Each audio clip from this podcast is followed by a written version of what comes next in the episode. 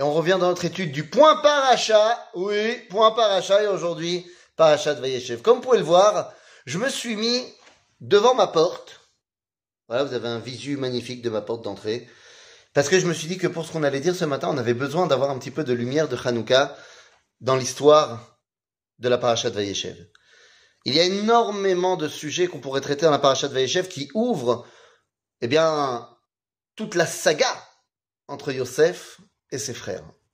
Mais aujourd'hui, j'aimerais parler de deux personnages. Les deux personnages principaux de cette saga, Yosef et Yehuda.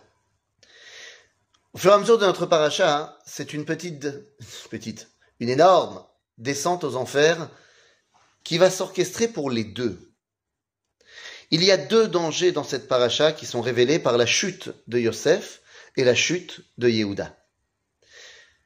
Yehuda, qui prend la responsabilité de ses frères et qui va être le responsable de tout le complot qui va être mis en place contre Yosef.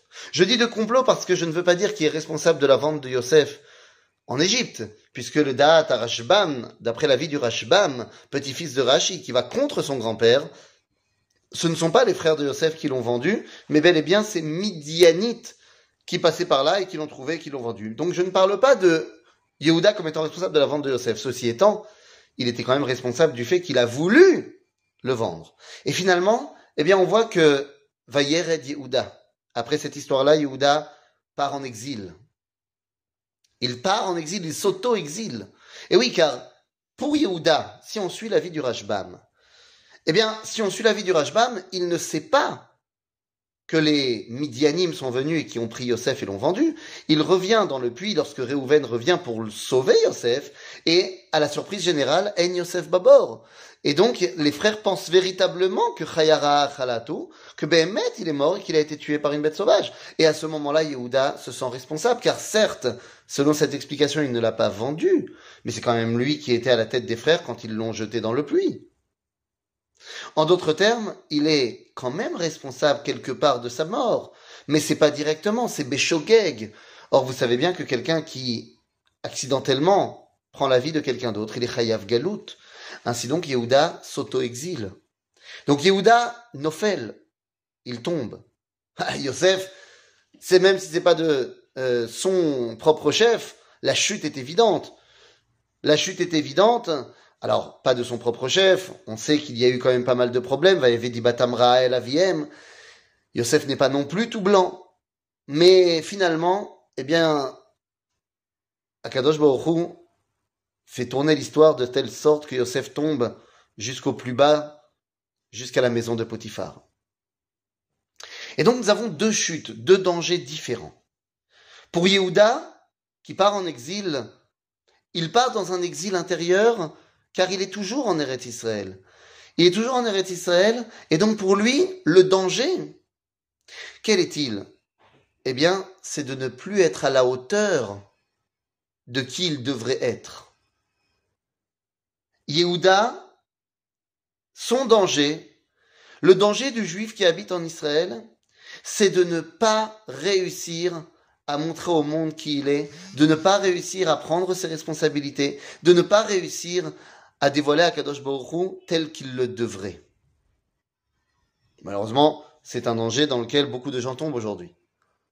Mais ce n'est pas le danger de Yosef. Yosef, lui, est envoyé dans un exil réel. Il part en Égypte. Et dans cet exil réel, pour Yosef, le danger est un, qui englobe tous les autres. Et ce danger s'appelle Echet Potiphar, la femme de Pharaon. En français, l'assimilation. Et vous savez ce qui se passe. Tous les jours, tous les jours, elle vient et lui fait des avances. Il nous dit la Torah, à un moment donné, va y avoir Baïta la Melarto, qu'il est venu faire son travail dans la maison de Potiphar. Seulement Rav ou Shmuel sont en marloquette. Rav dit, dans le Talmud, il est venu faire son travail comme tous les jours. Shmuel Omer Melarto Ima. Et Shmuel nous dit, si jamais elle vient me faire des avances aujourd'hui, ça y est, j'en ai marre, je cède aux avances. Il nous dit la Gemara et le Midrash qu'elle est revenue. Et que lorsqu'elle a fait ses avances, eh bien Yosef était prêt à craquer. Et sans vouloir rentrer dans une explication un petit peu trop descriptive, eh bien, Yosef commence à tomber avec elle.